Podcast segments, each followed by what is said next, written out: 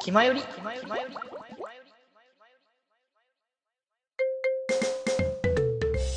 はい。ということでですね、先ほどまではやっぱ VTuber 的活動だったり、こう小説を書かれるお話だったり、まあそういった部分のね、観点について結構ね、こうお話になってたかなと思いますが、こちらからはやっぱね、もううちの番組としてはやっぱ好きなものを推していくというのがコンセプトの一つですから、やっぱそういうのをね、こう押し出していきたいかなということで、ね、ぬからみおとさんのこう好きな話とかをいろいろ聞きたいなというところで、やっぱね、こう BL っていう話があったので、その辺の話ですかね、していきたいかなと思いまして、そう、商業 BL っていう話で、こう、鏡さんのとこでもこう紹介してましたけど、部活の後輩に迫られてますっていう星野さんの作品ですね。はい。こちらが割とその最初本当に初めてこうビール触れたぐらいのタイミングの作品だという話で。この作品がドラマ CD を始めて、うんうんうん。本当にその BL そこまでそのハマってたてぐらいの時に、うんうん、まあ実際に店頭で見て、初めてそもそも CD を買い、その買ったものが BLCD というような、ああ、すごいなんか急角度ぐらいな感じですよね、結構。もうね、ボイスドラマは本当に素敵なものですからね、やっぱり。ですね。うん。きっと後輩攻めが好きなルーツもそこにあるのかなというような感じですね。いや、ありますよ。やっぱり最初にこう触れたものって、すごくあの自分の根幹としてあの大きいなっていうところがあると思うので、だから僕とかもやっぱ最初触れてたのってもう本当懐かしい思い出で、この辺はなんかいろいろこうぼやかしというよりも、ああ、そうで、そうねぐらい思っていただけたらいいと思うんですけど、ね、昔あった個人サイトだったりとか、あのはい小説のこう、ね、こう掲載してたあの携帯小説のサイトとかこう見漁っていたので、まあ、そういうところで結構こう節操なく雑食にいろんな作品を読み漁っていたっていうところもあったのでやっぱ今でも結構雑食感もありますけどやっぱでも学生系のその当時は小説系とかも結構いっぱいあってなんか男子寮とか男子校の寮の話だったりとかああですね。うん、あの系のはすごくあったなっていうのが覚えているので、やっぱそういうのを見ると、なんかちょっとやっぱ手に取ってみたくなるなって感覚はありますからね、やっぱり。ちょっと二次創作でもそういったものを垂直優先的に見てしまったりとかうがん、よくよくありますね。そうなんですよね。だから、やっぱそういった起点になる作品っていうのは大きいですよね。それこそその自分の場合にはやっぱり物書きとしてその書くものにもまあジャンルとして現れたりするので、はいはいはい。いやー気がつけば好きなジャンルばっかりを 書いちゃいますね。まあでも、やっぱ好みのものをやっぱ書きたくはやっぱなりますから、プロのやっぱなんだろうな、お仕事ってなってくるとね、やっぱ需要とかっていうのは、まあポイントとしては重要なのかなって感覚はありますけど、やっぱね、こう好きで書いているのならば、やっぱその自分の好きを押し出して、これはいいだろうと押していきたいっていうのは、なんかオタクの差がな感じだと思いますからね。ですね。もう好きなもので溢れたと空間を。うんうんうん。なるほど、なるほど。まあちなみになんかこう、キャラクター、そういうね、この後輩攻めっていう形がでしたけど、ね、好きなキャラクターのこう、ジャンルというか、キャラクターって、ね、どんなものがありますかね？後輩攻めとかもありますけど。やっぱりそのこう元気いっぱいなワンコ系大柄後輩男子が、あー、ワンコ系いいな本当もうなんかね、純粋に可愛いっていうのが。ですようね。ん、見ていて、こう、微笑ましいなっていう感じに見えるので、ああ、なんか、ワンコ系っていう意味だと、ワンコって言うとあれなんだけど、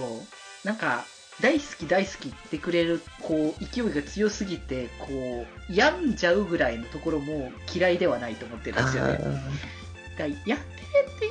いうちょっとか程度がねあると思うのでどこまでかっていうのはあるかもしれないですけどもうなんかすごく好きすぎてっていうのはなんか満足感っていうとあれかもしれないですけど、うん、ここの関係性をすごく表してていいなと思うんですよねもうこのいっぱいいっぱい焼き餅を焼いてほしいですね。そうっすねだから幼馴染好きなんですよねだからそういうのああ、良きですね。そう、幼馴染設定で、基本やっぱなんだろうな、こう、割と幼馴染のキャラクターって実らないみたいな感じが、なんだろう、BL はあれかわかんないけど、普通のその男女の恋愛ものとかだと、幼馴染キャラは基本的にもうサブみたいな感じで、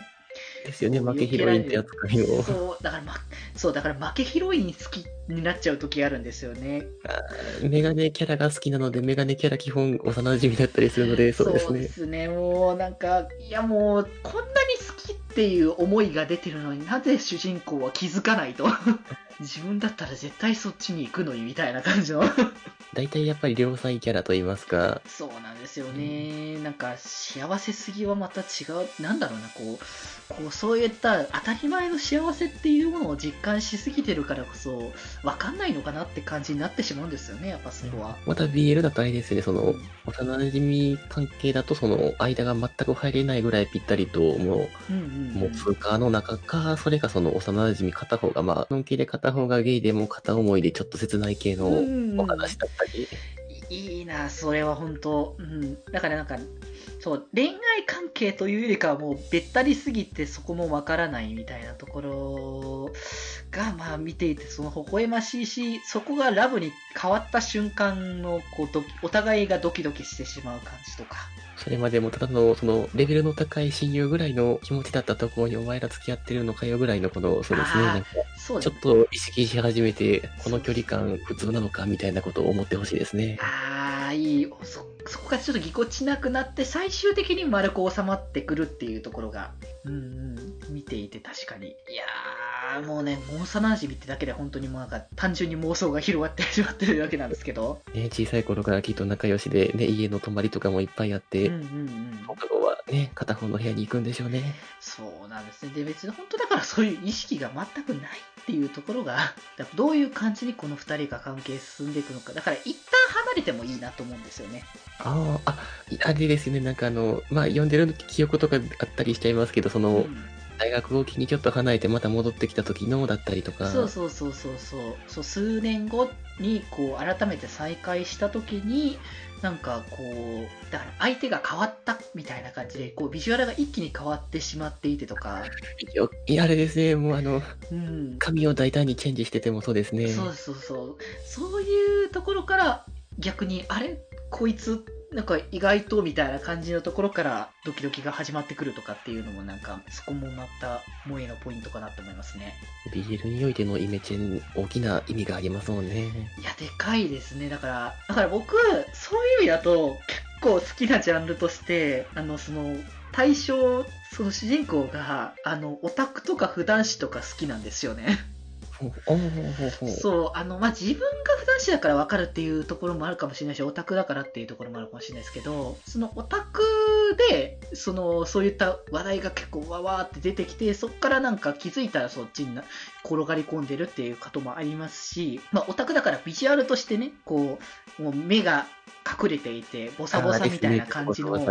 そう、見た目なんだけど、ふとしたきっかけでなんかこう、その友達とかから、こう、髪を直してこいとかって言われて、あの、美容院に連れ込まれて、したら、実は、あの、原石はすごく良かったから、磨いたらめちゃくちゃかっこよく可愛くなったみたいなところとかも、なんか、ギャップってやっぱ大事だなって思いましたね、そういうところで。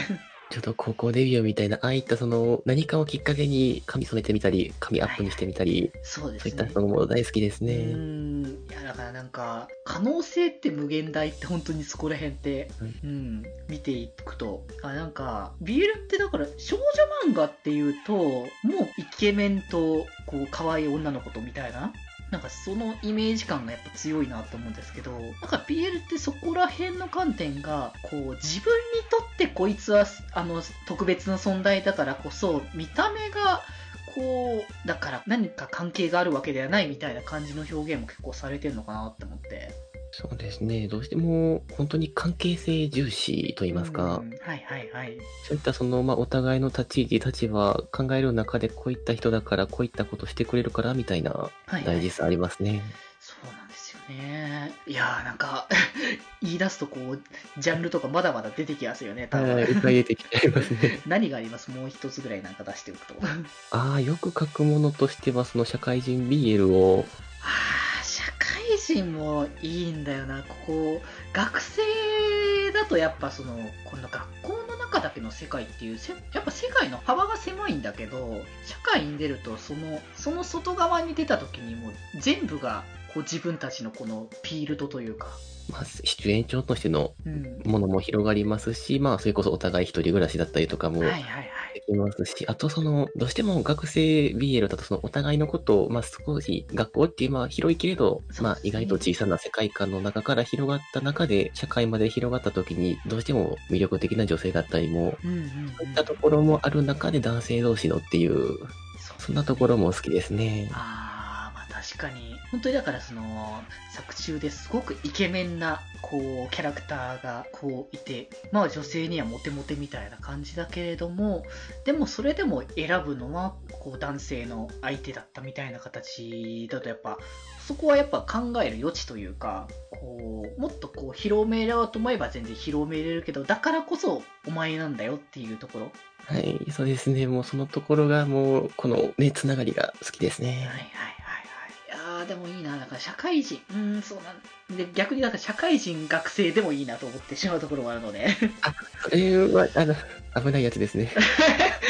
そうですね。単語出てくるどこまで、こう、いろいろ、いろいろね、あの、いろんな作品があるから、こう、こうライトなところからハードなところまでいろいろあるかもしれないですけど、でもなんかその甘酸っぱさ、その、なんだ大人になっ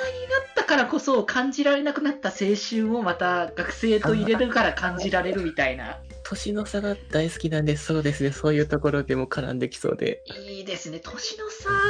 年の差っていうのはなんか、どっちでもいけるなって感じがして、だから、こう、優しく教えてあげるような、なんか、鬼ショタ的な感じの方向性も、まあいいだろうし、ちょっとその、だから枯れてしまってる、こう、男性が、その、こう、若いキラキラをこう、受けて、こう、輝きを取り戻すみたいな感じとか、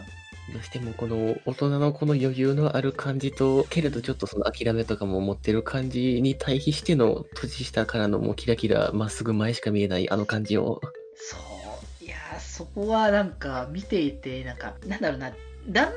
こうやっぱいろんな経験を重ねていくごとに自分自身の考えがこうどんどんその保守的っていうとあれかもしれないですけど、そういう方向にこう持っていかれたりとかすることも多いけれども、そういう作品こう見てると、あ、